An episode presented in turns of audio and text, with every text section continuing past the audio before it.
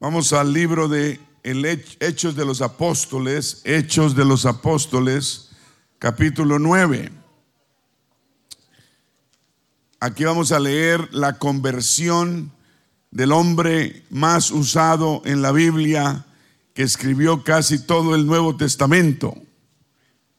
Tres cuartas partes, tal vez.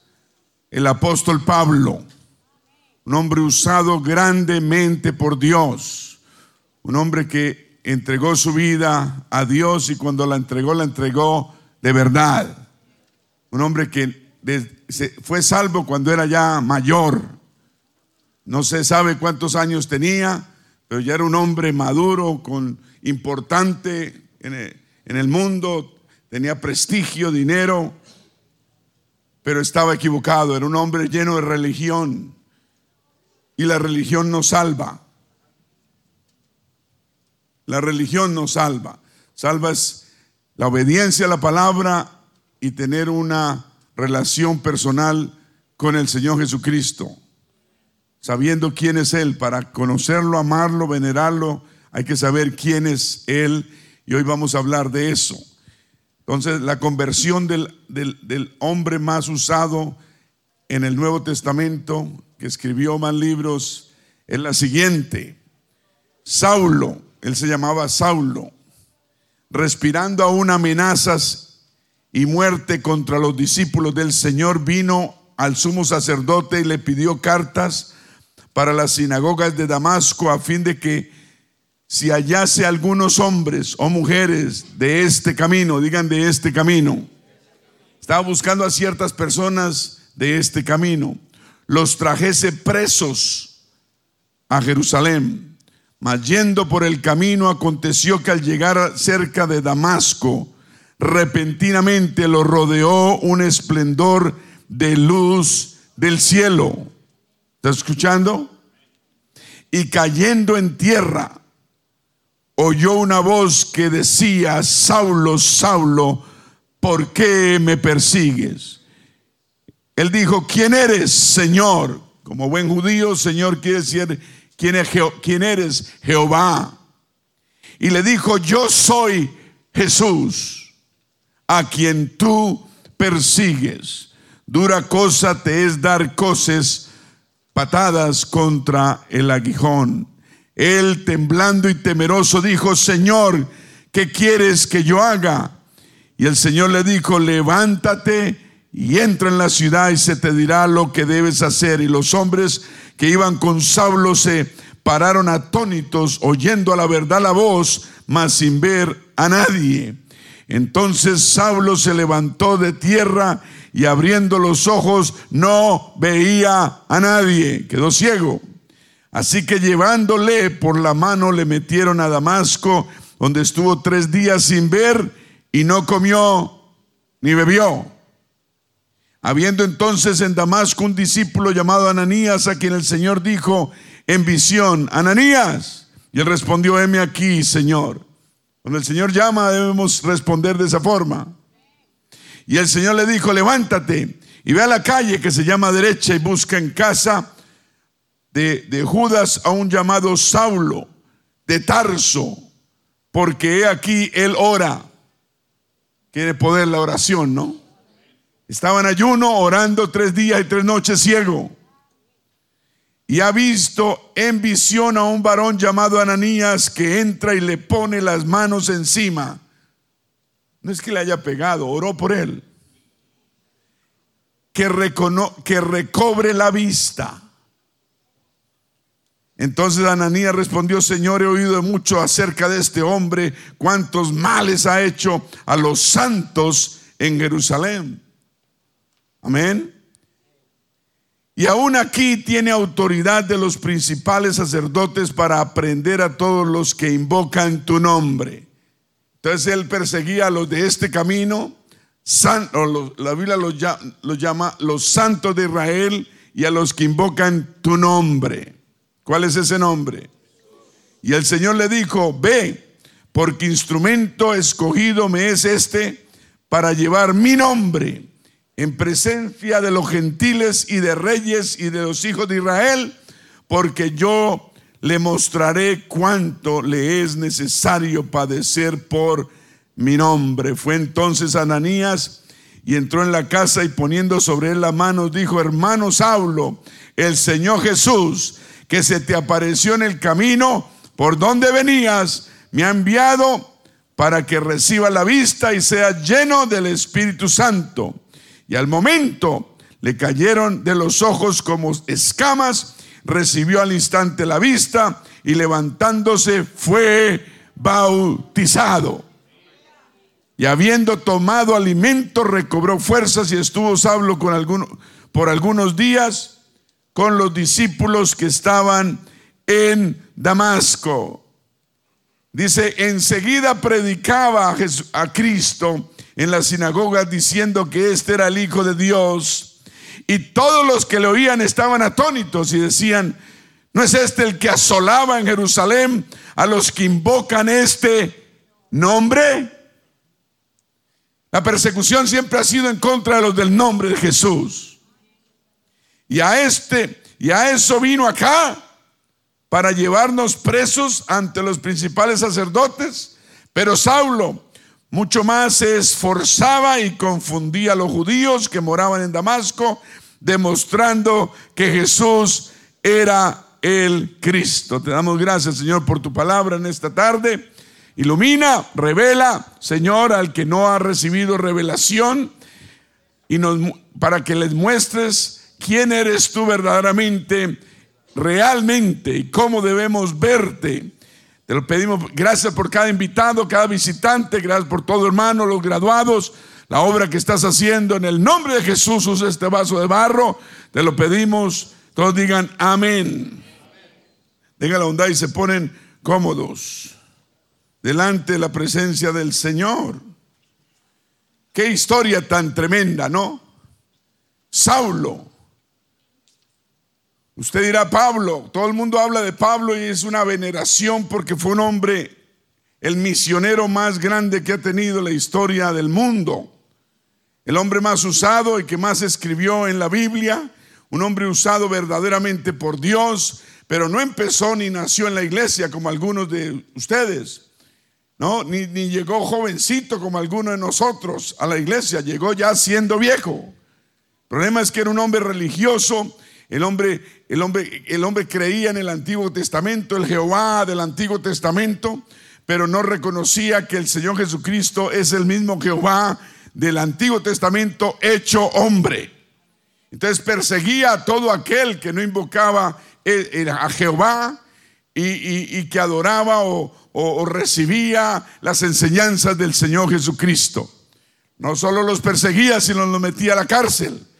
No solo los metía a la cárcel, sino que, sino que, que los metía presos porque tenía autoridad, le daban autoridad, él pedía, ese era su trabajo, dedicado a perseguir a un pueblo que invocaba el nombre de nuestro Señor Jesucristo. Este es el comienzo de la iglesia. Aquí empezó la iglesia hace dos mil años, así, en persecución. Perseguían a los del nombre del Señor Jesús. Amén. Rápidamente ese es el relato más o menos de lo que, y él mismo escribió su propio, hablaba de su propio testimonio. Ah, este hombre es Saulo, lo llaman Saulo de Tarso porque eh, venía de un pueblo llamado, de una región que, se llamaba Tarso. Ah, había muchos Saulos, me imagino, entonces tocaba diferenciarlo quién era él. Eh, enemigo de los discípulos del Señor, perseguidor de hombres y mujeres de este camino, dice la Biblia. Y los metía profesamente a la cárcel con autorizaciones, encarcelaba los creyentes del nombre de Jesús. Eh, era religioso, pero estaba espiritualmente ciego. Eso es posible, que uno sea religioso y esté totalmente ciego. Amén. Por eso necesitamos la revelación de quién es Dios para que haya luz y visión espiritual en nuestra vida.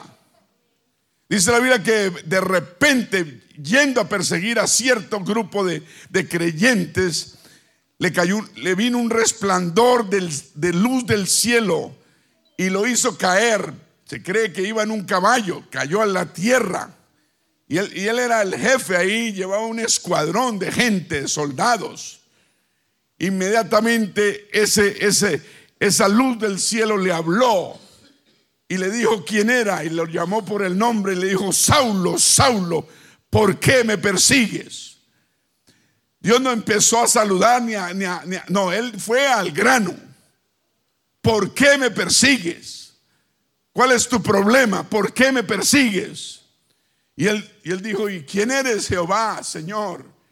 Yo soy Jesús. Inmediatamente se identificó el Señor Jesucristo, le dijo, yo soy Jesús.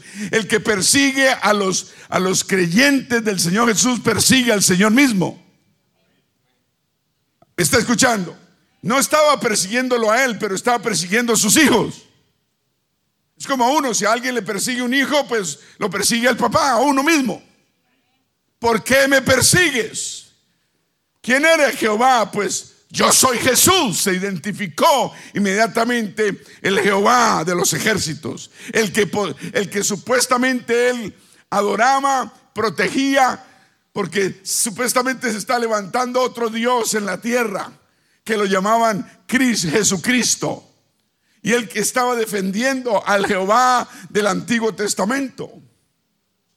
¿Por qué? Porque no tenía la revelación de que el Jehová del Antiguo Testamento es el mismo Señor, Jesucristo en carne y hueso. Le dijo, yo soy Jesús a quien tú persigues. Dura cosa te es dar patadas contra el aguijón. No te ha sido, en otras palabras, no, yo sé que no te ha sido fácil. Yo sé que, que, hay algo en tu corazón que sabes que no está bien, pero de todas maneras lo haces. A veces hay cosas que uno sabe que están mal en el fondo del corazón y de todas maneras las seguimos haciendo. Necesitamos revelación. Necesitamos revelación de qué es correcto y qué no es correcto. A veces creemos que estamos eh, defendiendo el Evangelio y lo estamos persiguiendo. Tengamos cuidado con lo que decimos. ¿Me está escuchando? Y tengamos cuidado con lo que decimos. A veces nos volvemos saulos de Tarso, religiosos, persiguiendo, eh, cuidando, entre comillas, y estamos al contrario persiguiendo y haciéndole daño al Señor. Dura cosa te es dar patadas contra un aguijón. Dice que él temblando, temeroso, Señor, ¿qué quieres que haga? Inmediatamente dijo lo que sea. Inmediatamente reconoció que el Jehová del Antiguo Testamento que él tanto defendía era el mismo que él perseguía. ¿Me está escuchando? Que el Jehová, creador de cielo y tierra, amén, era el mismo que él perseguía. ¿Qué quieres que haga? Y ya sabemos Quedó ciego físicamente, lo llevaron. Tres días y tres noches empezó a orar, a orar y no comía. Y el Señor escuchó su lamento, escuchó su oración. No importa si usted es un sablo de Tarso hoy, si usted ora al Señor y se arrepiente, el Señor le escucha. El Señor lo escuchó a punto de que llamó a Ananías, un hombre usado por Dios, le dijo, oiga Ananías, vaya a tal parte que allá hay un hombre. Y le dijo quién era. Y dijo Ananías se asustó porque lo conocía todo el pueblo, toda la región, le tenía miedo a Saulo. Saulo era un matarife, Saulo era malo. Y Ananías era un creyente. Y Ananías dijo, uy, ¿yo dónde ese Saulo? ¿Solo? Ay, me quita la cabeza. Y dijo, no vaya. A veces Dios le manda a uno a hacer cosas y uno no quiere, pero hay que hacerlas. Sea obediente, no a su mente, sea obediente a la palabra y a la voz de Dios en su vida. Dejemos de ser tan tercos. A veces nos cerramos en nuestro pensamiento y, nos volvemos cerrados. Y Dios no quiere eso. Ananías con miedo y todo fue y lo visitó y llegó allá. No le dijo, oiga Saulo, aquí me mandaron a ver qué hacía con usted. No, no, no. Llegó tranquilo y dijo, hermano Saulo. O sea, hay que tratarlos con mañita, ¿cierto? Le tenía miedo. Le dijo, vea, Ahora, el Señor le habló a Ananías, pero el Señor al mismo tiempo le habló a Saulo. Y Saulo eh, vio en visión también que, que alguien iba a venir y, y, Ananías habló con, el Señor habló con Ananías y fue, oró por él y Dios le dio la vista. Y Saulo fue sano físicamente y espiritualmente. Y ahí empezó su conversión. No se sabe qué edad tenía, pero era mayor. No importa qué edad tienes, mi amigo, mi amiga, hoy día es día de, es hora de venir al Señor. Es hora de entregar, dejar de ser religiosos. Dejar de ser religiosos, la religión nos salva. En la obediencia a la palabra de Dios, amén. Y la amistad, la relación personal con el Dios de la gloria. Lo más importante que recibió Saulo de Tarso fue la revelación que Dios es uno. Esa fue la revelación número uno. Amén. Él sabía que Dios era uno porque, porque, porque, porque él era judío. Y la base de la religión judía es que Dios es uno. Pero él, él no sabía que Jesucristo era la manifestación del Dios de la gloria del Antiguo Testamento. O sea que él era mismo. Amén. Por eso Santiago dice, 2.19 dice, tú crees que Dios es uno, bien haces. También los demonios creen y tiemblan. Lo único que hace temblar a los demonios es el nombre del Señor Jesús. Lo único que hace temblar el infierno y y poder arrebatarle almas al infierno para la gloria de Dios es reconocer que Dios es uno y uno su nombre y su nombre Jesucristo. Lo único que hace temblar el infierno es que saber y usted y yo tener la revelación de que Jesús es Dios. Otra vez le digo que Jesús es Dios. Jesús no es una segunda o tercera persona de una supuesta Trinidad. Jesús es Dios manifestado en carne. Colosenses 2.9 dice, porque en Jesucristo, en Él, habita en su cuerpo toda, no una tercera, no una segunda, no una cuarta parte, toda la plenitud de la deidad de Dios. Toda la deidad de Dios habita en el cuerpo de Jesucristo.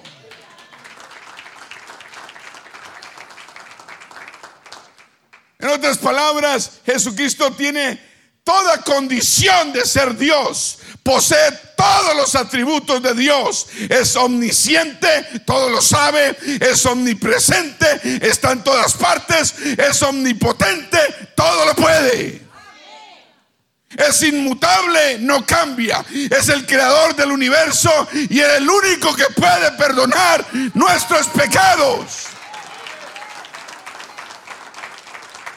Y termina diciendo el versículo 10 dice, y vosotros estáis completos en él.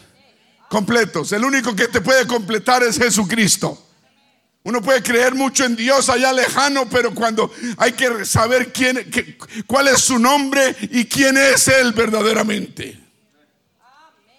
El hecho de que Jesús es Dios está firmemente establecido en las escrituras, como el hecho de que Dios es uno. ¿Sí me yo? El hecho de que Jesús es Dios está firmemente en las escrituras como el hecho, la verdad de que Dios es uno. La Biblia es lo que enseña que Jesús es totalmente Dios y al mismo tiempo es totalmente hombre. Usted tiene que entender que Él, el Dios de la gloria, para poder venir y morir por nuestros pecados, siendo el Espíritu y el Espíritu no tiene carne ni sangre. Y para recibir carne y sangre necesitaba venir y nacer de hombre o de mujer, perdón. Y escoger una virgen y la escogió. Amén. Y vino al mundo y recibió un cuerpo como el suyo y como el mío, carne y sangre. El Espíritu Santo de Dios recibió carne y sangre por 33 años. ¿Me está escuchando? ¿Para, ¿Para qué? Para poder entregar esa sangre preciosa y santa por un pueblo que creyese en Él y fuese salvo.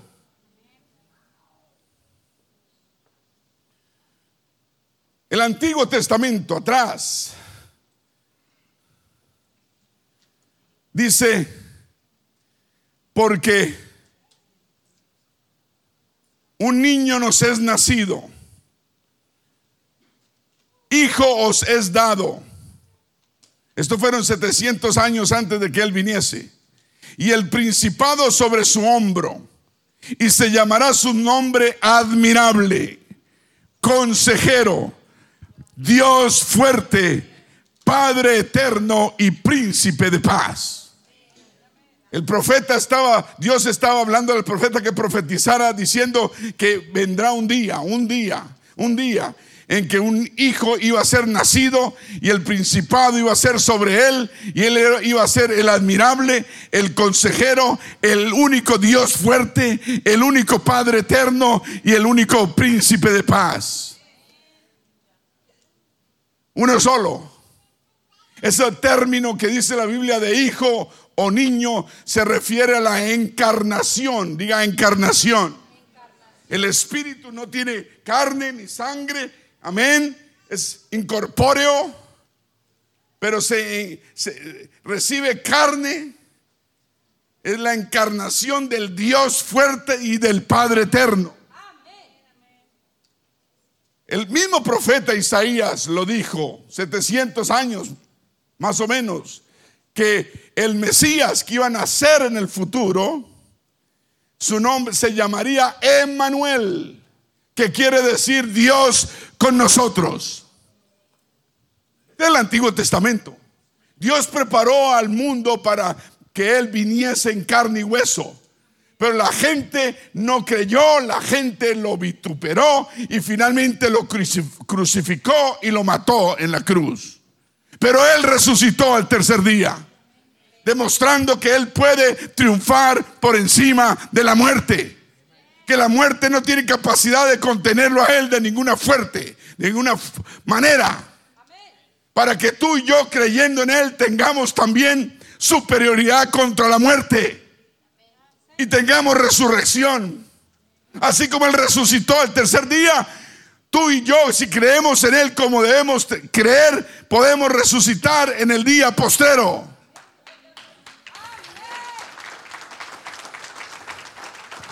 Dios le habló al profeta Isaías 700 años antes que él viniera y le dijo, escriba Isaías.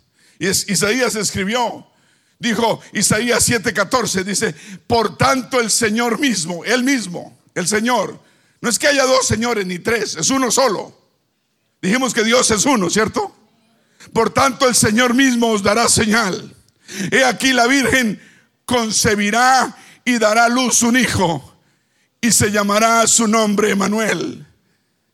700 años Dios le dijo al pueblo, al, mundo, que una virgen iba a concebir un niño, un bebé, y, y era, iba a ser Dios con nosotros.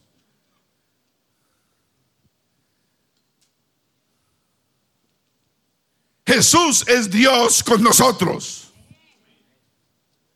En el Nuevo Testamento, el evangelista Mateo 1:21 escribió, y dará a luz un hijo y llamará su nombre Jesús, porque él salvará a su pueblo de sus pecados. Únicamente a través de Jesucristo podemos recibir perdón de pecados. Únicamente a través de su sangre y de la fe en su sacrificio en la cruz del Calvario y obediencia a su palabra, con un arrepentimiento, una vida nueva, el Señor puede perdonarnos los pecados. Por eso es tan importante que uno se arrepienta de su vida pasada, amén, y demuestre al Señor que quiere una vida nueva. No es que sea perfecto, no, Dios lo va cambiando poco a poco, pero lo que hay que arreglar en el momento, lo hay que arreglarlo. Dios arregla lo demás. ¿Cuántos dicen gloria a Dios? Y obedecer y ser bautizado. Se arrepiente uno de sus pecados, bautizado en agua para perdón de pecados, en el nombre del Señor Jesús. Amén. Es ese nombre. El mundo hoy persigue el nombre, lo ha venido persiguiendo hace dos mil años y lo va a seguir persiguiendo cada vez más. A la gente allá afuera no le importa que usted hable de Dios, pero que hable del Señor Jesús. vemos videos, cada rato salen en el teléfono, en todas partes, de personas que, que predican en la calle, apenas empiezan a nombrar al Señor Jesús, la policía los arresta. No importa si es pastor, no importa quién es, los arresta. Están callándole la boca para que la gente no hable de quién es el Señor Jesucristo. Y vamos a seguir hablando hasta que podamos, ¿cierto? Continúa Mateo 1:22, dice, todo esto aconteció para que se cumpliese lo dicho por el Señor por medio del profeta. Cuando dijo, he aquí una virgen concebirá y dará a luz un hijo y llamará su nombre Manuel, que traducido es Dios con nosotros. O sea que Mateo el apóstol está ratificando lo que Dios dijo a través del profeta Isaías. Amén. Ahora, el Antiguo Testamento, el Antiguo Testamento, la Biblia se divide en dos testamentos, el Antiguo y el Nuevo Testamento, y empieza el Nuevo desde que el Señor Jesucristo nació. Amén. En Isaías Profeta Isaías, Antiguo Testamento, 35, 4. Dice así, decid a los de corazón apocado, esforzaos, no temáis, he aquí vuestro Dios viene. Nuestro Dios viene. Eso está profetizado del Antiguo Testamento, que el, el Dios mismo viene viene con retribución, con pago. Dice, Dios mismo vendrá y os salvará. Entonces no podemos decir que el Antiguo que esto es solo del Nuevo Testamento. Es del Antiguo Testamento profetizado, cumplido en el Nuevo Testamento. ¿Me está escuchando? Usted dirá, ¿y, ¿y por qué es eso tan importante? Sí, es muy importante. Porque millones y millones de personas alrededor del mundo creen que, que Jesucristo es un Dios aparte de Jehová. ¿Aló? Y, y no creen que es el mismo Dios. La Biblia dice que Dios es uno y uno es su nombre. Dice que Dios mismo vendrá y os salvará. Eso fue lo que él hizo en la cruz del Calvario. Vino y nos salvó. Ahora nos salvó para todo aquel que cree en Él y obedece su palabra. Dice, y entonces que los ojos de los ciegos serán abiertos. Algo pasa, cuando estamos ciegos espiritualmente se nos abren los ojos. Y entonces los oídos de los sordos, ¿qué? Entonces el cojo saltará como un ciervo y cantará la lengua del mudo, porque aguas serán cavadas en el desierto y torrentes en la soledad. Amén. El Señor mismo después, allá en Lucas, en el Nuevo Testamento, se atribuyó al mismo esas palabras del profeta 700 años antes. Allá en Lucas 7:22, cuando dice, el médico Lucas dice, y respondiendo Jesús les dijo, haced saber a Juan, el Bautista, lo que habéis visto y oído. Los ciegos ven, los ojos andan, los leprosos son limpiados, los sordos oyen, los muertos son resucitados y a los pobres es anunciado el Evangelio. Y bienaventurado es aquel que no halle tropiezo en mí. Yo te pregunto, Amigo, amiga, ¿estás hallando tropiezo en el Señor? Él no debe ser piedra de tropiezo de nadie, es la solución para toda vida. Que Jesús no sea un tropiezo en tu vida, sino sea la piedra angular de tu fe para recibir vida eterna. Y su ministerio produjo esto y mucho más. Sí, Señor, donde iba los ciegos veían, donde el Señor iba los cojos andaban, los leprosos eran limpiados, los sordos oían, los muertos se levantaban de la muerte y de los sepulcros, y a los pobres le anunciaba el Evangelio. Esto no es de pobreza de dinero, no es tenemos que ser pobres pero en arrogancia y en vanidad para que el Señor obre en nuestras vidas. ¿Qué, qué, qué te ataja a ti hoy día para venir al Señor y obedecer su palabra? Yo te felicito que estés viniendo a la iglesia, eso está bien, pero tienes que dar ese paso de fe y obedecer el Evangelio. ¿Cuántos dicen amén? Obedecer el Evangelio. Gloria a Dios.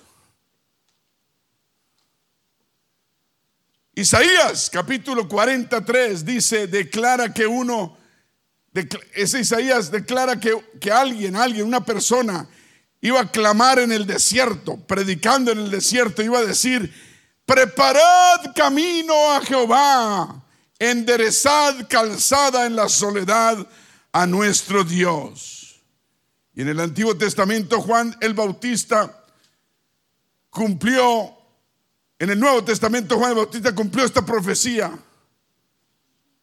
cuando él mismo preparó camino para el Señor Jesucristo. Mateo 3:3 en el Nuevo Testamento dice, pues este es aquel de quien habló el profeta Isaías, hablando de Juan el Bautista, cuando dijo, voz del que clama en el desierto, preparad el camino del Señor y enderezad sus sendas. Amén. Así que mi hermano, mi amigo, Jesús es Jehová y nuestro Dios y nuestro Salvador. Él no es una un segundo Dios ni una segunda persona, es el mismo Dios manifestado en carne. Dije, es el mismo Dios. No es que sean tres dioses en uno, no, es un Dios manifestado en tres. ¿Me está escuchando? Es el único Dios, el mismo Dios del Antiguo Testamento, Jehová, manifestado en tres formas diferentes. Se manifestó como Padre en la creación, el mismo Dios, no otro Dios. Digan el mismo Dios. El Jehová de los ejércitos se manifestó como Padre en la creación, se manifestó como Hijo en la redención, en la cruz del Calvario, entregando su vida por ti y por mí y se manifestó en la santificación como Espíritu Santo. Amén. Manifestado en tres formas, Padre, Hijo Espíritu Santo. Se manifestó. Igual que el hermano Omar. Es papá, él es hijo, él es hermano, pero es el mismo hombre. No es que sean tres. Yo no veo tres. Párese, hermano Omar. Párese. Yo veo uno solo.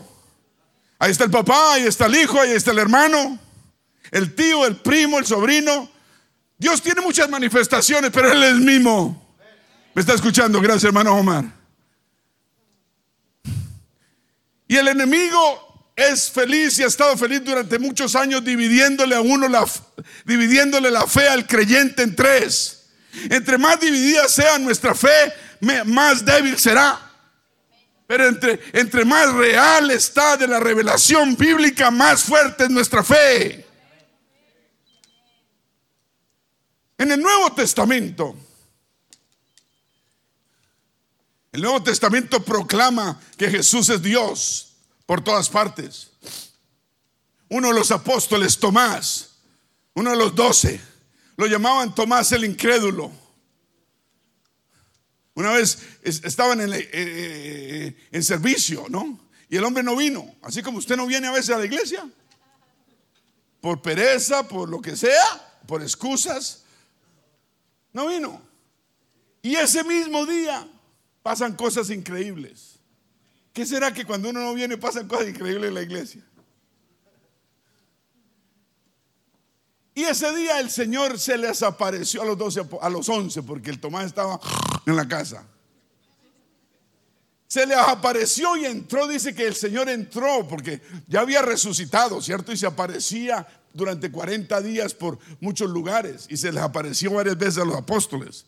Y ese domingo, yo no sé, era domingo, yo no sé qué día era, pero era día de, iglesia. Antes venían todos los días a la iglesia, me imagino.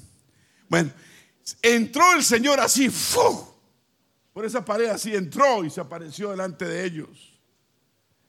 Y, cuando Tomás vino al siguiente servicio, oiga Tomás, apenas llegó a la iglesia, le dijo, oiga Tomás, si usted hubiera estado el jueves, Si usted hubiera estado el domingo, el Señor vino y se apareció y dijo, yo no, yo no creo, yo no creo. Si yo no viere en sus manos la señal de los clavos, los huecos de la, de la cruz, y, y, metiere mi dedo en lugar, en, en, en, esos huecos de la mano, y metiere mi mano también en el costado donde le atravesaron su costado con una lanza, no creeré.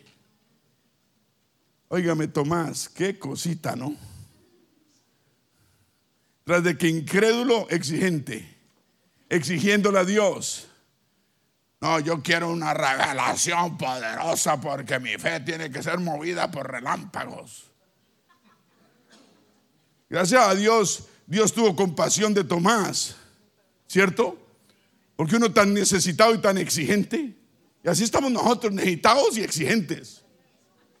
Ahí sentados queremos que venga un terremoto y nos levante. Pero el terremoto que llega no te va a levantar, te va a hundir. Queremos un relámpago del cielo para que creamos y nos convirtamos. Esto no va a ser a las malas, mi querido amigo. Esto tiene que ser a las buenas y voluntariamente. Esto es una decisión de hombres y de mujeres que deciden personalmente servir a Dios. Es una decisión personal. Dios no te va a obligar. La Biblia a nadie Dios obliga. Es más, Él pregunta si no quiere la persona. La persona da media vuelta y se va y Él no lo llama a la segunda. Dios no necesita de usted ni de mí. Nosotros necesitamos de Dios. Dios no le corre a uno, uno tiene que correrle a Dios. Las cosas de Dios se respetan. La iglesia se respeta, lo que se predica se respeta, la palabra se, respeta. La iglesia del Señor hay que apoyarla, quererla, defenderla, cuidarla. No dejar que nadie hable mal de la iglesia. Usted que ha callado cuando alguien habla mal de la iglesia, usted está incumpliéndole a Dios y Dios mismo lo sabe. ¿Me está escuchando? Cuando alguien habla en mal, en contra, o, hace algún comentario con cizaña que puede dañar la iglesia y usted se queda callado, o fuera de eso la cree o la repite, usted le está faltando a Dios.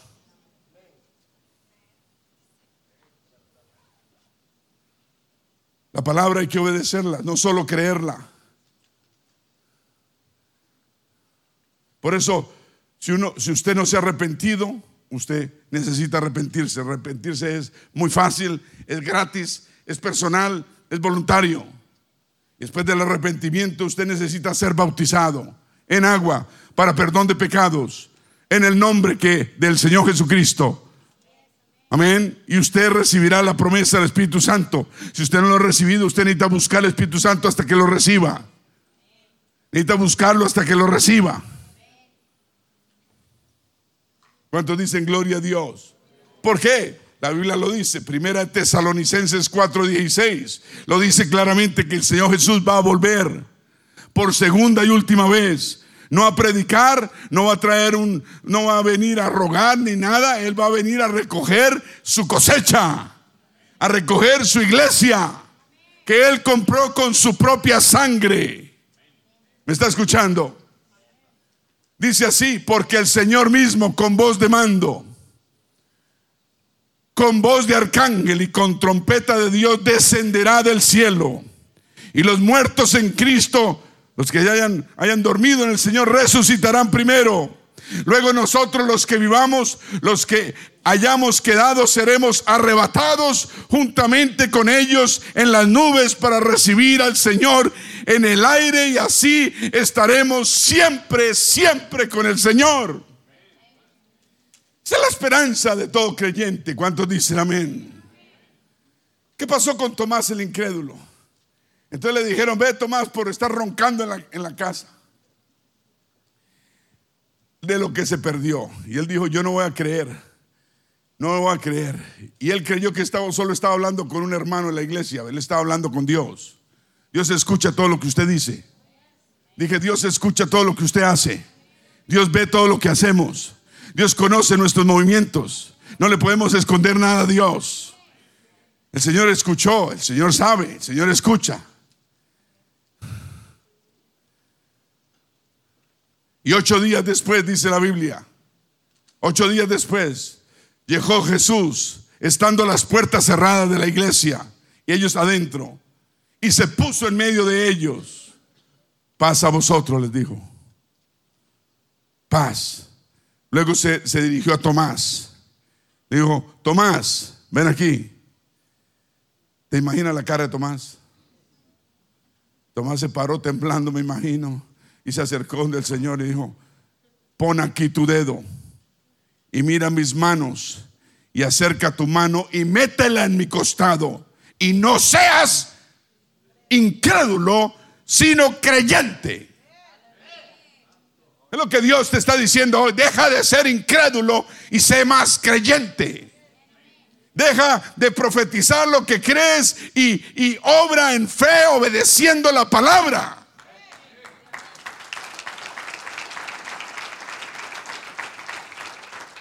Que el Señor venga y no te encuentre diciendo, ay, sí, mañana me bautizo.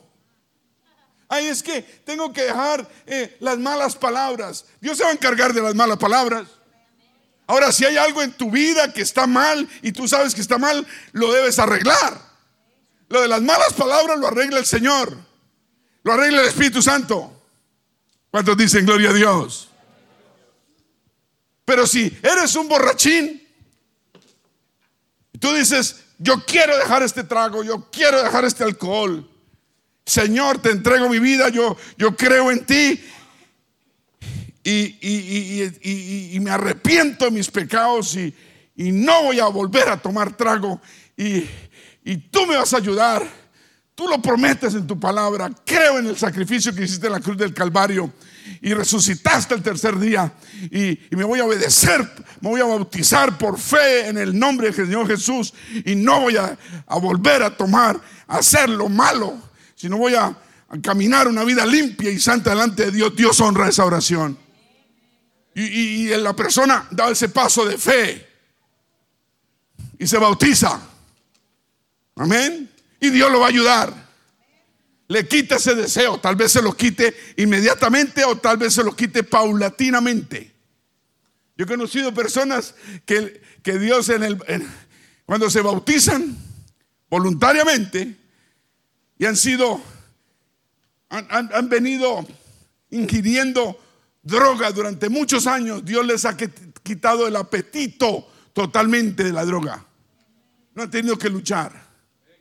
Eso ha sucedido. Como otros que, que, no les quita el apetito total y ellos tienen que, por sus propias fuerzas, ser fuertes y tener la convicción y no volver a hacerlo. A muchos nos tocó eso. Amén. A muchos nos quitó, a mí me quitó las malas palabras. Pero tal vez yo, yo tuve, hubiera tenido que luchar días y meses tal vez de, de tener, cambiar mi vocabulario. Amén. Pero de seguro, cuando me bauticé yo quería cambiar de corazón. Y por mi caminar con Dios y por el tuyo, Dios va dándole a uno la capacidad. Ahora, si, si, si, si, si, si es un drogadicto y, viene y me dice, pastor, yo quiero, yo soy drogadicto, y yo, pero yo quiero bautizarme. Está muy bien. Pero, pastor, yo es una cosa y le digo de frente y de una aquí de entradita. ¿Qué pasó? Yo la droga no la voy a dejar. ¿Cómo qué? Ven y nos sentamos y hablamos de arrepentimiento. Porque la Biblia dice que antes del bautismo debe haber una cosa que es qué? Sentémonos y le explico de qué se trata el arrepentimiento. Arrepentimiento es esto, esto, es arrepentirse de, lo pasado, de lo malo.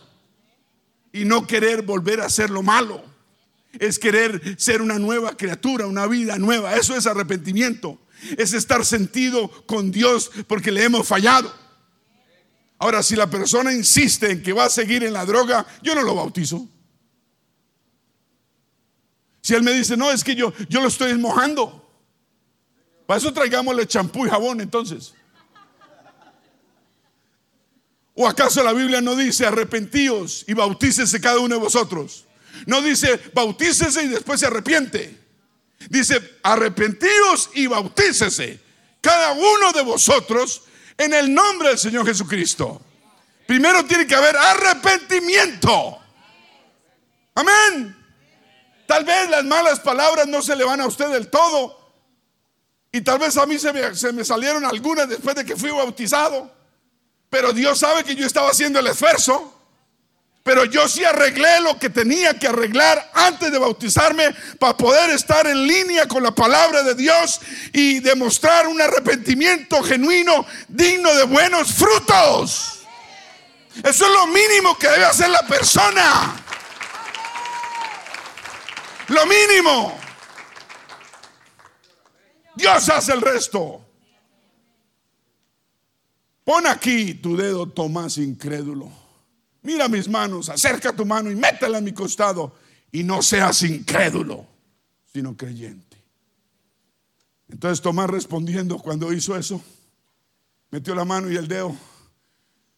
La respuesta del Señor mío y Dios mío. Recibió la revelación que Jehová es el mismo Dios, es Jesucristo, Señor mío y Dios mío. Él quiere que él quiere que él sea su Dios y su Señor. Su Dios que lo ayuda, lo salva, pero su Señor que le dice qué hacer también. Y usted obedece. Por eso la gente quiere tener mucha comunión con Dios, pero nada con Jesús. Porque con Jesús las cosas se ponen color, color hormiga, como dicen. ¿Me está escuchando? Cuando él cuando Tomás respondió, "Señor mío y Dios mío", Jesús le dijo, "Porque me has visto, Tomás, creíste? Porque has visto mis manos y mi costado atravesado? Bienaventurados los que no vieron y creyeron." Nosotros somos gente aventura, bienaventurada, bendecida porque no hemos visto el costado, no hemos visto sus manos atravesadas, pero sí creemos. Hay que creer sin ver. Y aquí, esto es lo esencial de la fe, es que usted no ha entendido. No ver para creer como Tomás. Ay, es que si no veo, no creo. Qué atrevido. Dios nos pide fe. Y fe la certeza de lo que se espera y la convicción de lo que no se ve. Eso es fe. Y sin fe, dice la Biblia, es imposible agradar a Dios. Imposible. Entonces, no ver para creer, sino creer. Uno cree para poder ver. Usted quiere ver la gloria de Dios, empiece a creer. Usted quiere ver la mano poderosa de Dios manifestándose en su vida, empiece a creer. Eso se hace con fe. ¿Cómo se le acrecenta la fe? Viniendo más a la iglesia, oyendo palabra de Dios, levantando manos a Dios, arrepintiéndose de sus pecados, obedeciendo la palabra, bautizándose en agua en el nombre de Jesús para perdón de los pecados, recibiendo la promesa del Espíritu Santo, viviendo una vida recta delante de Dios. Creer para poder ver. Bienaventurados los que no vieron y creyeron. No cree el que ve, sino que ve el que decide creer. El que obra en fe, Dios le demuestra y le revela. Hay que dar ese salto de confianza. Ese fue mi comienzo. Yo no sé cuál fue el suyo, pero yo estaba, toqué fondo, toqué hondo, lo más hondo posible, y la única esperanza era el Señor. Y a Él le clamé y Él me, me escuchó y vino y me visitó. Y yo creí, Tal vez en un Dios desconocido, pero sabía en el fondo que su presencia era real y era viva. Y creí en eso y obré en fe y Dios honró esa fe. Si tú no tienes esa fe ahorita, no importa. Coge esa poca fe que tienes y aférrate. El Señor es verdadero. El Señor no, no miente. El Señor no te dejará ni te desamparará. Aférrate a esa poquita fe que Dios es verdadero. Como el que se tira en un paracaídas. Usted no sabe si tiene huecos el paracaídas. Si el paracaídas lo han comido los gusanos, se lo han comido el gorrojo, yo no sé qué come plástico, pero. Pero usted se lanza. Ah, confiado. Confiado. Qué bendición, ¿cierto? Porque la fe es tener que caminar en confianza No confiar en nosotros mismos, sino en Dios. De que hay una esperanza, de que hay un Dios que nos cuida, que nos ama. ¿Has hecho tú algo en fe? ¿Algo en fe? Soportar la iglesia semanalmente es algo que hacemos por fe. Y Dios honra esa fe. Dios la honra. Dios la honra, por eso te cuida, te alarga, te estrecha, te ayuda, te bendice, eh, te libra de males, de enfermedades, porque Dios honra su palabra. Ahora, volviendo al tema, el Nuevo Testamento proclama que Jesús es Dios. No solamente el Antiguo, el Nuevo Testamento. Hechos 20, 28 dice que la iglesia, la iglesia, la novia del Señor Jesucristo, la que se va a casar cuando Él venga en el cielo con Él, la iglesia, usted y yo, fue comprada por la propia sangre de Dios.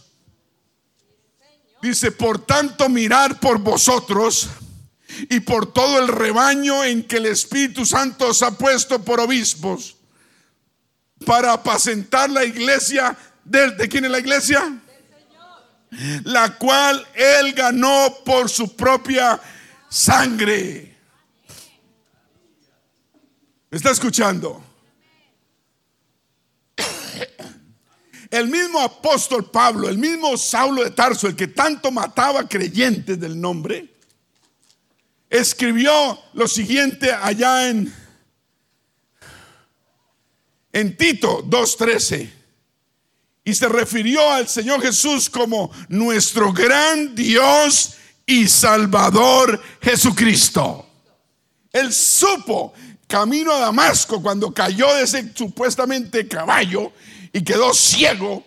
Y el Señor Jesús le dijo, ¿por qué me persigues? Yo soy Jesús a quien tú persigues. Él se dio cuenta que el, el, mismo Jehová del Antiguo Testamento era Jesucristo manifestado en carne y hueso.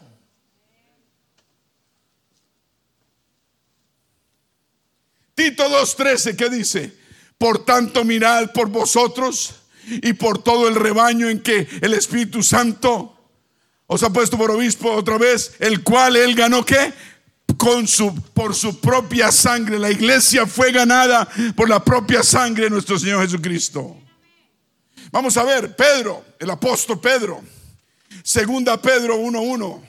Vamos a verlo. ¿Qué dice?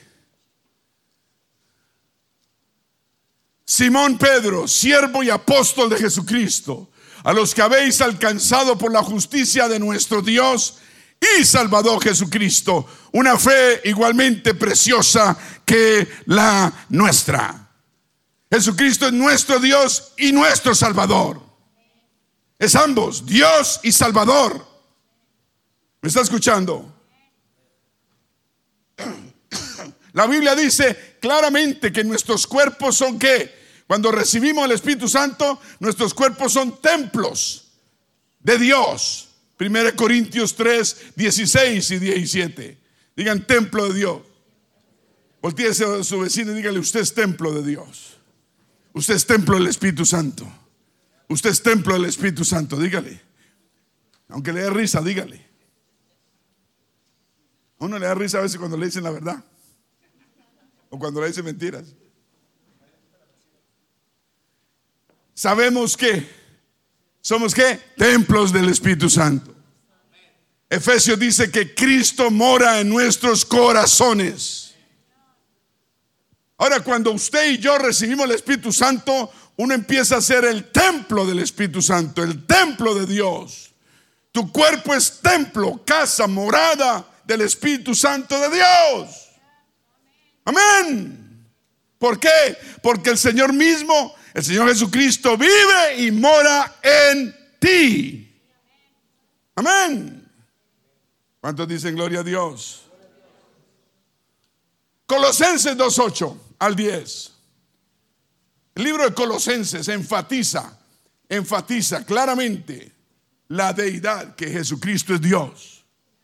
Dice Colosenses 2.8, mirad que nadie os engañe por medio de filosofías huecas sutilezas, según las tradiciones de los hombres, conforme a los rudimentos del mundo y no según Cristo. Dice, porque en Él, en Jesucristo, habita corporalmente toda la plenitud de la deidad. En Jesucristo está toda la divinidad y la deidad de Dios. Porque Él es Dios manifestado en carne. Y vosotros, dice, estáis completos en Él, que es la que, la cabeza de todo principado y potestad. ¿Cuántos dicen amén? Yo quiero la cabeza, yo no quiero la cola. ¿Cuántos dicen gloria a Dios? Entonces, según la, la palabra de Dios, las escrituras, Jesús no es simplemente una parte de Dios, no, Señor. No, no, no, sino que Él es el total de Dios, que el total de Dios es residente en Él. ¿Está entendiendo? ¿Me está escuchando? Diga, yo estoy completo en el Señor. Completo, completo, completo. Todo lo que necesitamos de Dios lo tenemos, lo podemos encontrar en el Señor Jesucristo. ¿Por qué? Porque Dios fue manifestado en carne como Jesús. ¿Escuchó? Es que esta declaración que Jesús es Dios implica necesariamente que Dios mismo, Dios mismo, el creador del universo, tomó sobre sí mismo carne humana a través de una mujer, una virgen. Eso es lo que dice la Biblia, ¿o no? Ahora, vamos a 1 Timoteo 3:16, muy importante, un versículo muy importante. Todo es importante. Dice, e indiscutiblemente grande, no pequeño, grande es el misterio de la piedad. Dios teniendo piedad del hombre. Es un misterio. Amén. Es indiscutiblemente grande. Dos puntos y empieza a explicarlo. ¿Cuál es ese misterio grande? Que es indiscutiblemente grande. El misterio de la piedad de Dios que tuvo piedad con los seres humanos, nosotros. Dice, Dios fue manifestado en carne. Dígalo. Otra vez, tres veces dígalo.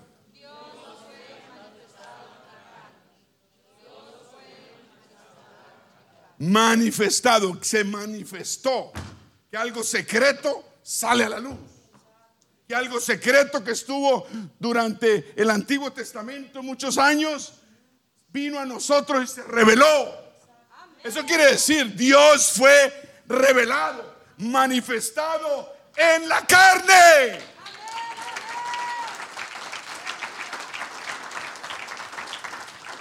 Y sigue hablando, justificado.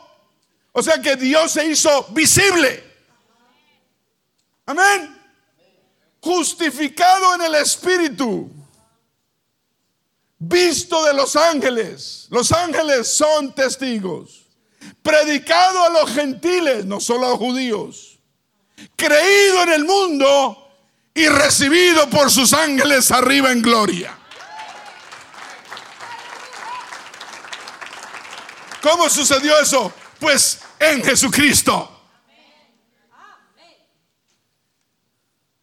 Juan, el apóstol amado, uno de los cuatro evangelios, el último es Juan, el preferido mío. Juan. Dice Juan 1.1. En el principio era el verbo, o sea, en Génesis la palabra de Dios creaba, ¿cierto? El caos, la oscuridad, la luz, ¿sí? Separó Dios la luz de las tinieblas y vio que la luz era buena, ¿cierto? Amén. Dice, en el principio era el verbo y el verbo era con Dios y el verbo era, la palabra era Dios, el Espíritu Santo se movía, el Espíritu de Dios se movía sobre la faz del universo, la tierra, y Dios creó el universo, las estrellas, la luz, el sol, la oscuridad. Y dice el versículo 1.14, dice, y aquel verbo fue hecho carne y habitó entre nosotros. ¿Está escuchando? ese verbo de Dios fue hecho qué? Y vino a nosotros en la faz, el cuerpo de Jesucristo. Un aplauso al Señor. Todos digan, Dios es espíritu. Dios es espíritu. Dios es espíritu y como Dios es espíritu, era sin carne ni sangre e invisible al hombre. A fin de hacerse él visible al hombre, a la gente, como usted y yo hace dos mil años, y poder derramar sangre santa para que usted en fe y yo pudiésemos creer, creer en ese sacrificio en la cruz del Calvario, él tuvo que recibir carne humana, carne y sangre. Amén. Él tuvo que ponerse carne. Por eso tuvo que escoger a una virgen y poder venir al mundo a través de ese ser humano. Y de ella recibió, por eso lo llama, la Biblia lo llama el Hijo del Hombre, porque es Hijo del Hombre. Amén. Pero nunca dejó de ser Dios. Jesús no es otro Dios ni una parte de Dios, no, sino que Él es el Dios del Antiguo Testamento vestido en carne. Amén. Él es el Padre, Jesús es el Padre. Sí, Señor, y también es el Hijo. Y también es el Espíritu Santo. Él es Jehová que vino en carne para unir la brecha, el espacio entre el hombre y Dios que el pecado del mismo hombre había creado. Y usted lee la Biblia y muchos versículos declaran eso, que Jesucristo es Dios que el mismo Dios ese del Antiguo Testamento fue vestido en carne con el propósito de qué? ¿Cuál fue el propósito? Dos propósitos. ¿Está listo? ¿Por qué Dios se, vistió de carne? Se quería, necesitaba autorrevelar. ¿Quieres, si sabe, ¿sí entiende qué es eso? Auto, o sea, él mismo revelarse al, mundo, a la humanidad. Y dos, la reconciliación, reconciliar al pecador con Él. Y para poder tener una iglesia, para podérsela llevar al cielo. Ese era el motivo y ese fue el motivo. Autorrevelarse y reconciliarnos con Él. Qué lindo, ¿no? Ese es el plan de Dios. Por eso Pablo, el mismo Saulo de Tarso, el mismo que mataba y quedó ciego tres días y recibió la vista y se convirtió. Y después ya no se llamaba Saulo, ya lo llamaban Pablito, el hermano Pablito. Y era el apóstol Pablo. Amén, ¿me está escuchando? Escribió, escribió casi todo el Nuevo Testamento y dijo allí en 2 Corintios 5, 19, que Dios, dice que Dios estaba en Cristo reconciliando reconciliando. Estábamos, estábamos peleados con Dios, ¿cierto? Desde el pecado original. Entonces necesitaba reconciliar la humanidad con Él. Entonces Dios estaba en Cristo reconciliando consigo al que? Al mundo. No tomándoles en cuenta a los hombres sus pecados. Y nos encargó a nosotros la palabra de la reconciliación.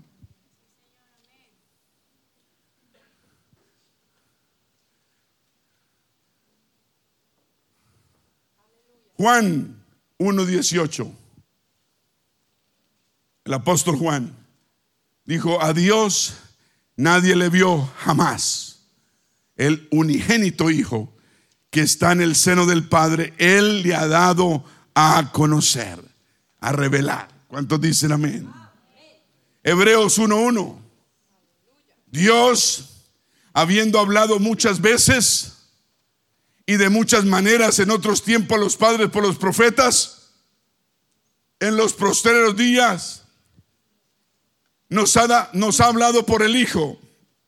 ¿Quién es el Hijo? Dice después, siendo el resplandor de su gloria. El Hijo es el resplandor de la gloria de Dios y la imagen misma de su sustancia, quien sustenta todas las cosas con la palabra de su poder, habiendo efectuado la purificación de nuestros pecados por medio de sí mismo, se sentó a la diestra de la majestad de las alturas.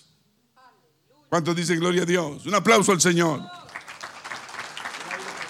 El aire está haciendo calor. Gloria a Dios, aquí está haciendo calor, allá cómo están las cosas. Está frío.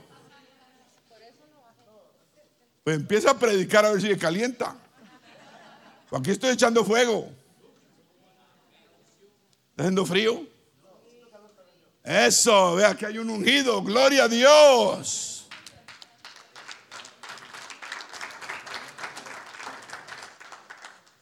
Entonces recuerda, recuerda a Saulito, al que le tenían miedo, arrasaba la iglesia. Saulo de Tarso. Él dijo, me rodeó cuando él iba persiguiendo la iglesia en el caballo, me rodeó mucha luz del cielo. Él vio mucha luz del cielo y caí al suelo. Y oí una voz que me decía, Saulo, Saulo, ¿por qué me persigues? ¿Quién eres, Señor Jehová? Yo soy Jesús de Nazaret a quien tú persigues. Dice, y los que estaban conmigo, estoy en Hechos 22, 6 más o menos, y los que estaban conmigo, esta es otra declaración de su testimonio. Eh, primero lo leímos en, en ah, Hechos capítulo 9, ahorita está en el Hechos 22. Él repetía su testimonio. Muy importante hablar de nuestro testimonio. Dijo, yo soy Jesús de Nazaret a quien tú persigues, y los que estaban conmigo vieron a la verdad la luz la gente, los soldados que iban con él, vieron la luz y se espantaron, pero no entendieron la voz del que hablaba conmigo. El Señor se le reveló solamente a Saulo y no a los, a, los soldados. ¿Por qué? No sabemos. Estamos tratando con un Dios personal e individual. La revelación de Dios es individual y personal. ¿Está escuchando? Va a ser que el esposo la tenga y la esposa no la tenga. Va a ser que sea al revés. Va a ser que los padres la tengan, los hijos no la tienen, pero debemos todos recibir las revelaciones que Dios tiene para nosotros. Y cayó al piso, quedó ciego. Él dice que quedó ciego a causa de la gloria de la luz, la gloria de la luz, la gloria de la luz. Escuche bien. Y dije, ¿qué haré, Señor? Y el Señor me dijo, levántate y ve a Damasco y allí se te dirá todo lo que está ordenado que hagas. Eso es otro capítulo que él está dando su, versión su, de, su conversión. Y él dice, Pablo dice, estoy en el versículo 11, como yo no veía, ¿por qué no veía? A causa de la gloria de la luz y llevado de la mano por los que estaban conmigo, llegué a Damasco, llegué al pueblo. Usted no ha entendido, pero él perseguía a los del nombre de Jesús. Y el Señor mismo se le apareció. Y él recibió la revelación. ¿Qué revelación? Que Jehová es Jesús y que Jesús es Dios.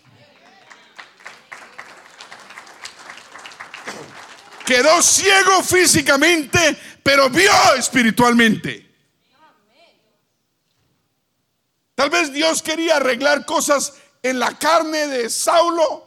Le dio la revelación, pero le quitó la vista, los ojos. También había mucho orgullo. Y tres días y tres noches ciego ese hombre se arrepintió de todos los pecados que tenía. Usted no necesita tres días y tres noches. Tal vez necesita 30 años. No, mentiras. Uno necesita tres días y tres noches. Ahora, yo no estoy diciendo eso, pero un arrepentimiento genuino de corazón, querer cambiar, querer una vida nueva, y uno se arrepiente, le pide perdón a Dios y, lo que esté haciendo mal, uno, lo que uno puede arreglar, lo arregla. Se prepara el corazón y uno se bautiza por obediencia en agua en el nombre de Jesucristo. Y sus pecados, dice la Biblia, son remitidos, son perdonados. Y empieza una vida nueva. No es que Dios le dé licencia a usted para seguir vagando y hacer, haciendo lo que quiera. No. No, le da la capacidad para poder vivir una vida digna y recta delante de Dios. Para eso es la salvación y para eso es el bautismo, ¿cierto? Entonces perseguía a los del nombre. Se le apareció, recibió la revelación que Jehová es Jesús y que Jesús es Dios. Lo mismo. Vio espiritualmente, aunque quedó ciego físicamente. Porque decía, no veía a causa de la gloria de la luz. Más tarde en 2 Corintios 3:16, el mismo Pablo escribe lo siguiente diciendo, pero cuando la gente se convierta al Señor, ¿qué pasa? El velo que tienen de oscuridad se le quita. ¿Está escuchando? Cuando se conviertan a quién? Al Señor. Porque el Señor es el Espíritu. Estoy en 2 Corintios 3, 16, 17. Vamos a, repetirlo. Ponga el, el 16, eso.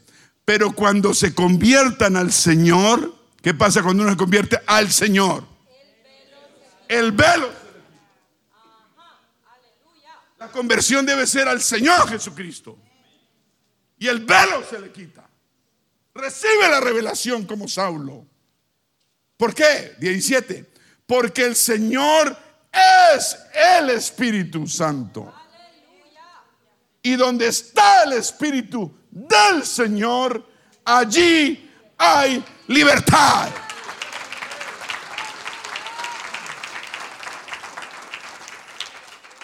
Y él continúa, 2 Corintios 4.1, continúa hablando. ¿Quién? Pablo, el mismo que era Saulo.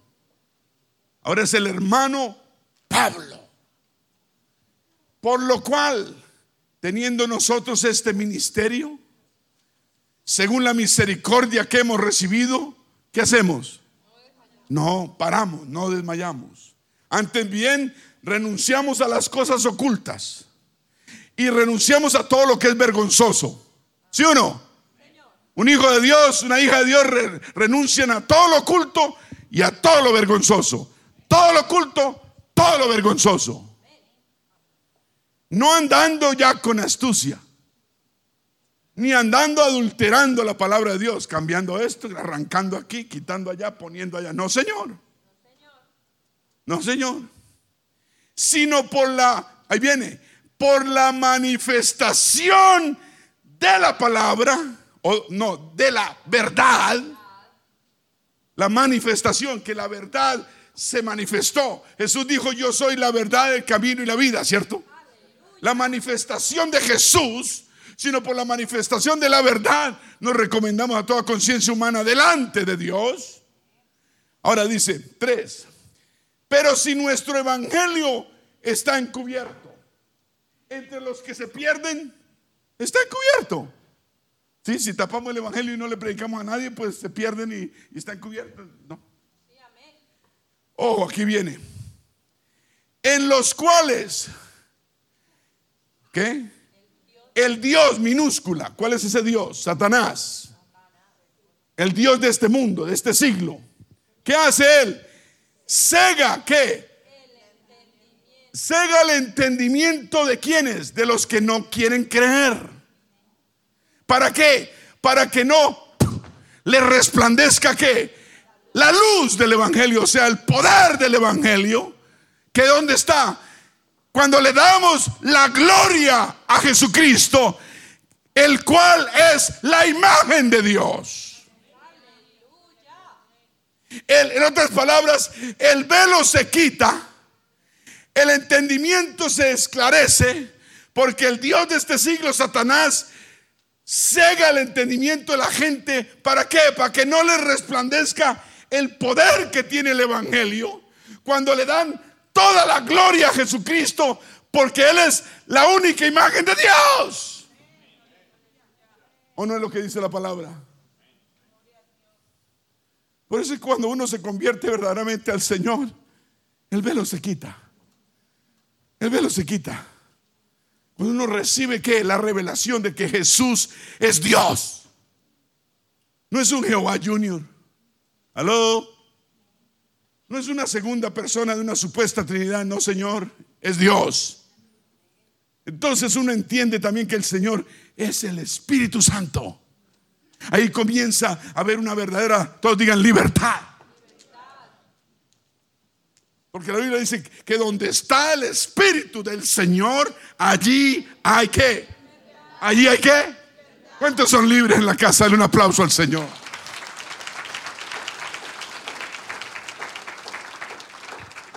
Entonces, el poder del Evangelio se revela en nuestro qué? Entendimiento.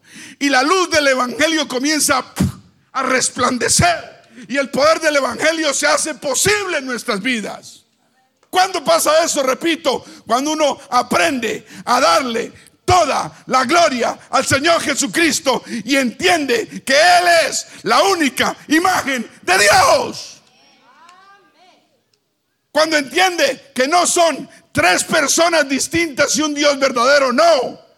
Que es un Dios verdadero sin distinción de personas y su nombre es Jesús.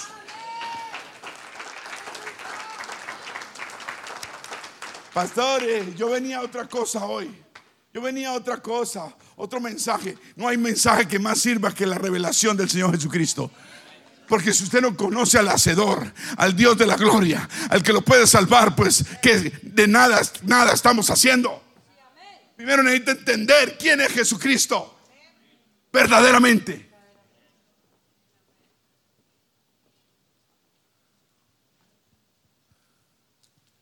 Y continúa Pablo diciendo, ¿sí?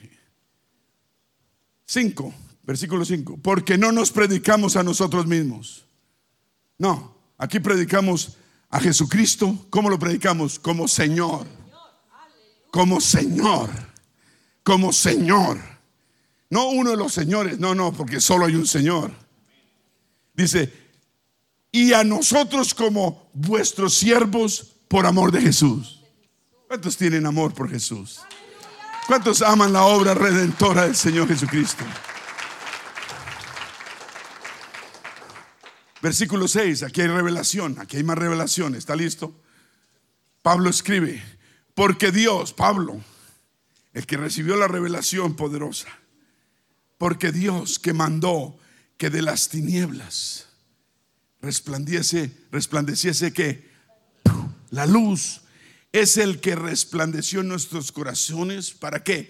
Para que se nos ilumine que el conocimiento, el conocer, el saber, la revelación de la gloria de Dios en el rostro de Jesucristo. ¿Sí la agarró?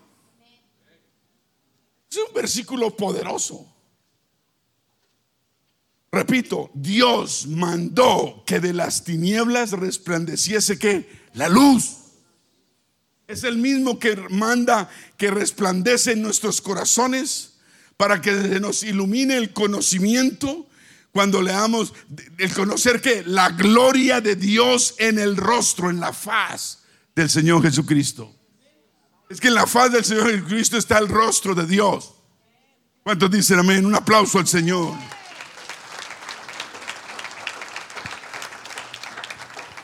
Cuando Jesucristo recibe toda la gloria como el único y sabio Dios, se nos ilumina el conocimiento, se nos revela la verdad total de Dios y las tinieblas se vuelven luz. Diga, las tinieblas se vuelven luz. Ahora, ¿dónde es que está el poder total, completo del Evangelio? La Biblia dice que, que, que, vosotros estamos completos en Él, en Jesucristo, que es la cabeza de todo principado y potestad. Ahí está completos. Para estar completos necesitamos saber que Él es la cabeza de todo principado. Y no es una de las cabezas, es la cabeza. Unos dirán el mero mero. Cuando usted entiende, y lo voy a decir por otra vez, ya me voy quedando. Cuando usted entiende, se le revela que en Él, en Jesucristo, habita toda la plenitud de la divinidad de Dios, usted comienza a estar y a sentirse completo, tranquilo, sobrado, satisfecho y ya no le falta nada. Mientras usted al Señor Jesucristo lo tenga como una segunda o tercera persona, una supuesta Trinidad, usted está insatisfecho, usted está tranquilo, usted no se siente completo. Porque dice, porque en Él habita corporalmente toda la plenitud de la deidad. Por eso es tan importante saber quién es el Señor. Por eso el apóstol Pablo dice, no te dejes engañar, no te dejes meter cuentos. El resto dice, son pura filosofía, el resto son huecas sutilezas, es algo sutil, es algo bonito, que brilla, pero por dentro no, no tiene nada. Son cosas que dice él que vienen de tradiciones. No, no siga tradiciones de los hombres. No, lo heredado, lo inventado por personas. Según rudimiento, segundo, según el rudimiento del mundo. Colosenses 2.8. Estoy según el bosquejo, el croquis de las personas y no según Jesucristo. Es que cuando, usted tal vez no ha entendido, el que no ha entendido, cuando el Evangelio nos ilumina, cuando, perdón, ¿cuándo es el que el Evangelio nos ilumina y nos revela verdaderamente lo que Dios tiene para nosotros? Lo que verdaderamente, totalmente es cuando recibimos la revelación que el Señor Jesucristo es Dios manifestado en carne. ¿Me está entendiendo? Que usted lo cree, usted lo cree, la palabra la cree, la recibe y empieza a verlo a Él como el único sabio Dios. ¿Me está escuchando? Y usted no tiene que, que para llegar al Padre, usted no tiene que ir a, a al Señor Jesucristo para que le diga al Espíritu Santo o al Espíritu Santo para que le diga al Espíritu Santo y le lleva y le lleva la razón al Padre. No. Usted lo puede llamar Padre, lo puede llamar Jesucristo, mi amado Salvador, Señor, Espíritu Santo, Él es el mismo. Dije, Él es el mismo. Porque hay un solo Dios y un solo mediador entre el hombre y Dios, Jesucristo mismo. La luz, el poder del Evangelio nos ilumina completamente cuando aprendemos a darle toda la gloria a Jesucristo y lo vemos como el único y sabio Dios. Todos griten, Dios es uno. Y su nombre es Jesús. Dele un aplauso al Señor.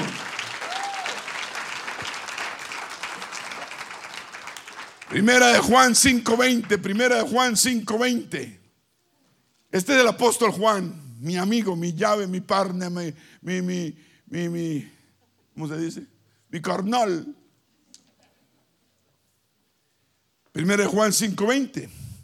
Pero sabemos que el Hijo de Dios ha venido y nos ha dado pepa, entendimiento. ¿Para qué? Para conocer a quién, al que es verdadero. Y dice, y estamos en el verdadero, en su Hijo Jesucristo. Este es el verdadero Dios y la vida eterna.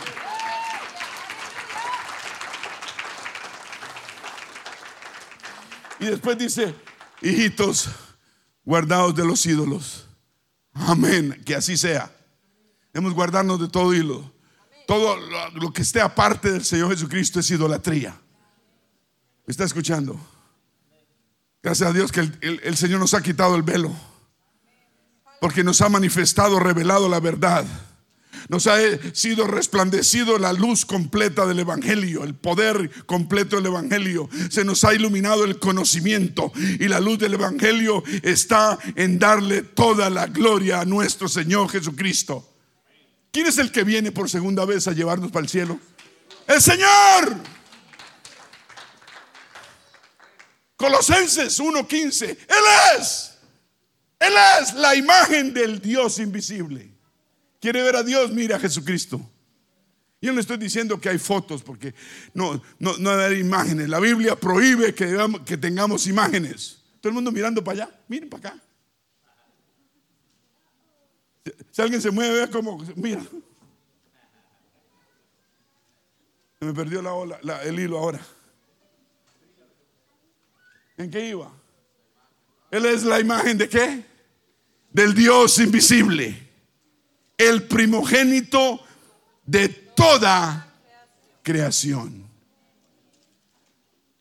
Colosenses dice que Jesucristo es el resplandor de la gloria de Dios y la imagen misma de su sustancia. Quíteme ese versículo porque se van a confundir. No es lo que estamos leyendo. Eso. Digan todos, Jesucristo es el resplandor de la gloria de Dios y la imagen misma de su sustancia. Digan, porque en Él habita corporalmente toda la plenitud de la deidad. Repita, y en ningún otro hay salvación porque no hay otro nombre bajo el cielo dado a los hombres en que podamos ser salvos. No hay otro evangelio, no hay otro nombre. No hay otro evangelio, no hay otro nombre. ¿Les gusta lo que están oyendo? si no les gusta usted, tiene problemas. Esto libera, esto liberta, esto levanta la fe. Esto, esto nos quita de una fe miope a una fe eterna. ¿Me está escuchando? Pablo, Pablo, el apóstol, escribió en Gálatas 1.6. Dijo, estoy maravillado de que tan pronto, le estaba hablando a una iglesia en la época, os hayáis alejado del que os llamó por la gracia de Cristo para seguir un evangelio diferente. Supuestamente en una de esas iglesias, allá, se estaban descarriando. Dijo, estoy maravillado que ustedes estén alejándose de la gracia de Cristo y están siguiendo otro evangelio diferente. Dijo siete, no que haya otro. ¿Qué tanto movimiento ahí? Llegaron los niños, amárrenlos. Es que veo la distracción. Yo sé que hay que entrarlo, yo sé. Tal vez los podemos entrar por la puerta del frente. Bueno, en fin. Siete. No es que haya otro evangelio, ¿no? Está diciendo, ¿cierto? La gente está escarriando con otro evangelio. Pero dice, no es que haya otro evangelio, sino que hay algunos que os perturban y quieren pervertir el evangelio de Cristo. Eso sucedía hace dos mil años y sucede hoy en día. No es que haya otro evangelio, sino que se inventan cosas para pervertir el evangelio sano, de la doctrina sana. Dice 8, escuchen, ya nos vamos. Mas si aún nosotros, dice Pablo y los demás apóstoles y todo el mundo acá, o un mismo ángel del cielo, oiga, os anunciare otro evangelio diferente del que os hemos anunciado, sea maldito sea anatema. ¿Me está escuchando? Así venga un ángel del cielo, porque el diablo se puede vestir de ángel. O si viene hermoso y usted dice, wow, qué lindo, viene del cielo, de ningún cielo, del infierno. Oh, con que el que le presente a usted.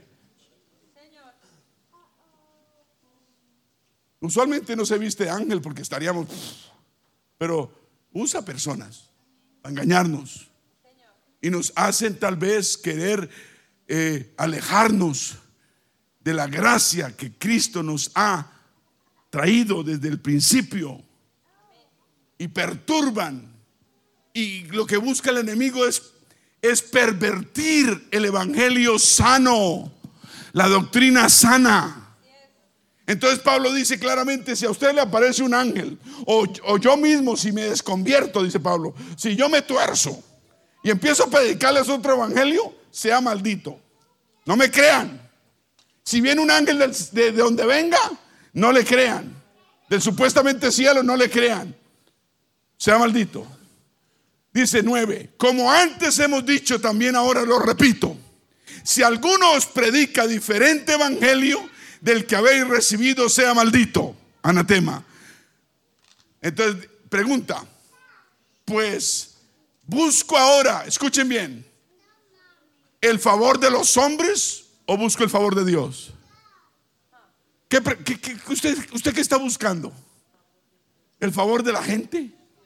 ¿O busca verdaderamente el favor de Dios? Es la pregunta que nos tenemos que hacer. Especialmente cuando tendemos a creerle a cualquier espíritu, a gente, a personas. ¿Qué buscamos? ¿El favor de la gente o el favor de Dios? ¿O trato de agradar a los hombres? Pues si todavía agradar a los hombres, no sería siervo de Cristo. ¿Se está escuchando? Mas os hago saber, hermanos, le está hablando a la iglesia, que el evangelio anunciado por mí no es según hombre. Pues yo ni lo recibí, dice Pablo, ni lo recibí ni lo aprendí de hombre alguno sino por revelación de Jesucristo.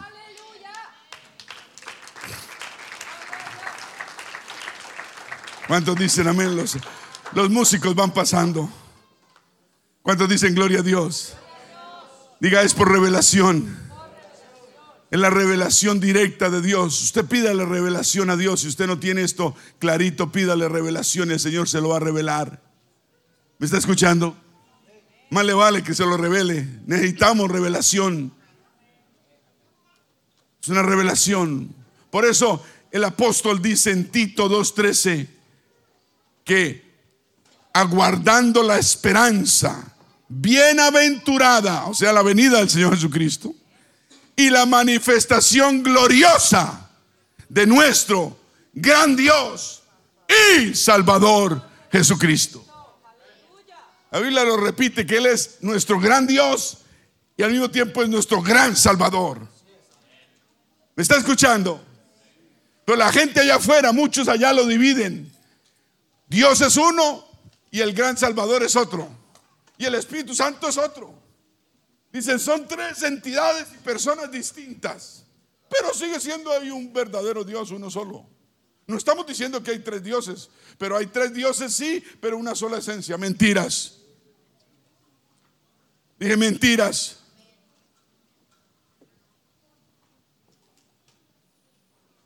La llaman la Santísima Trinidad.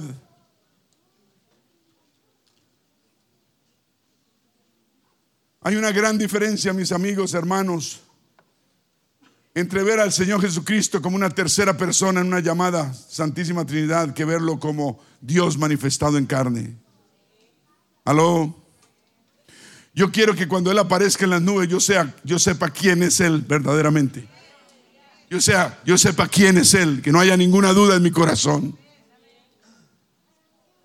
Lo llaman el misterio de la Trinidad, el misterio.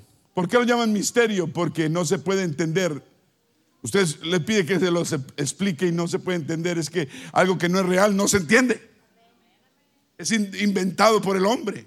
Lo inventaron en, en, el año 325 antes del Señor Jesucristo. O después, perdón, después de, de la muerte y resurrección.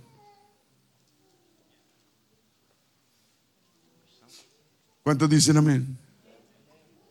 quieren dividir a Dios y quieren que vivamos a Dios en nuestra mente y en nuestro corazón. Eso es dividir nuestra fe y, no queremos, no necesitamos nuestra fe dividida, la necesitamos sólida, fuerte. ¿Me está escuchando?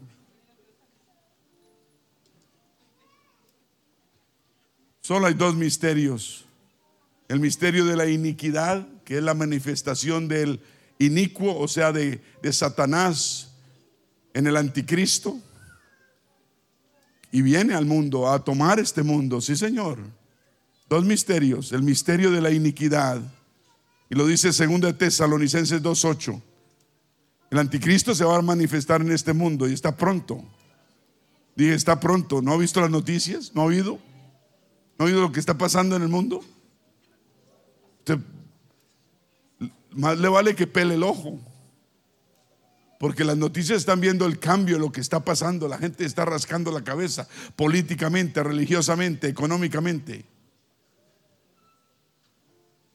La Biblia lo llama el inicuo, el cual el Señor matará con el espíritu de su boca y lo destruirá con el resplandor de su venida cuyo advenimiento es por la obra de Satanás. O sea, el anticristo viene por la obra de Satanás viene con, dice la Biblia, viene con gran poder y señales y prodigios mentirosos.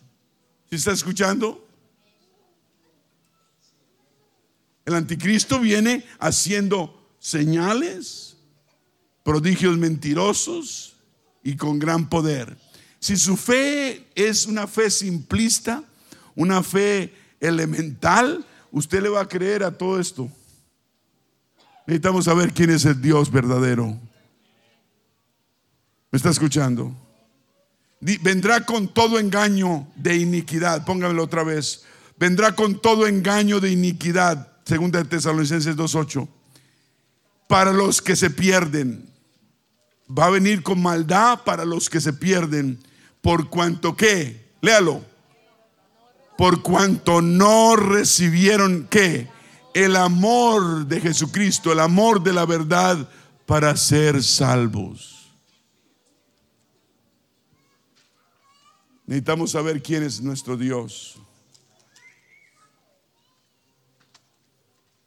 Versículo 13 dice, pero nosotros debemos dar siempre gracias a Dios respecto a vosotros, hermanos, amados por el Señor, de que Dios os haya escogido desde el principio para salvación mediante la santificación por el Espíritu. Y la fe, ¿en qué? ¿La fe en qué? No solamente fe, hay que tener fe en la verdad. ¿Dónde está su fe? Fe en la verdad, pide la palabra, a lo cual os llamo mediante nuestro evangelio. ¿Para qué? Para alcanzar qué? La gloria de nuestro Señor Jesucristo. La fe que tengamos debe ser en la verdad para alcanzar la gloria de nuestro Señor Jesucristo. Así que hermanos, léalo. Así que hermanos, siguiente, siguiente, siguiente, léalo. Así que hermanos, Estad firmes. ¿Estar qué? ¿Qué es lo que nos está diciendo la palabra? Sigamos qué? Firmes. Diga firmes. Estad firmes. Y retened que la doctrina, la palabra sana, doctrina que habéis aprendido, sea por palabra o por carta nuestra. No se deje creer de cualquier espíritu que viene a engañarle a usted. Usted está donde está es por la obra y misericordia de nuestro Señor Jesucristo en su vida.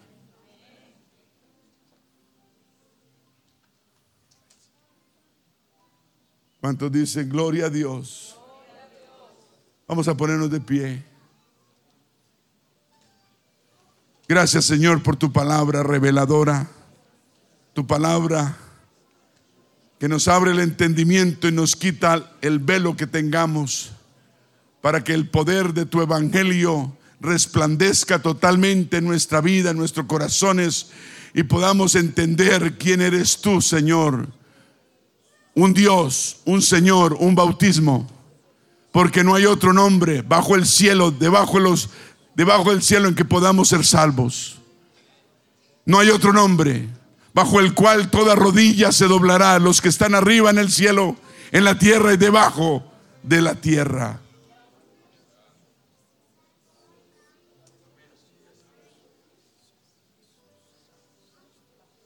¿Qué le pasó a Saulo?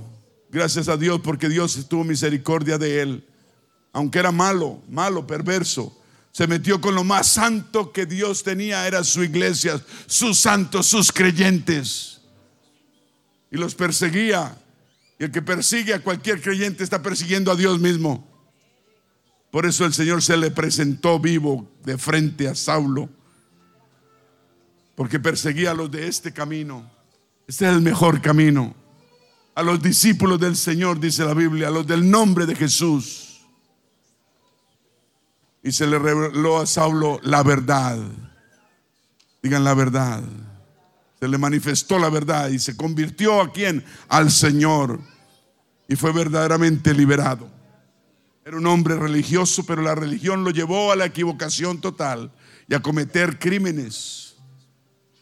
Y se le quitó el velo que Satanás le había puesto, el Dios de este siglo, que le había cegado por mucho tiempo el entendimiento, para que no se le resplandeciese que la luz, el poder del Evangelio que está en la faz, en el rostro de nuestro Señor, Dios y Salvador Jesucristo. A Él sea la gloria y la honra. Un aplauso al que vive. Vamos a cantar.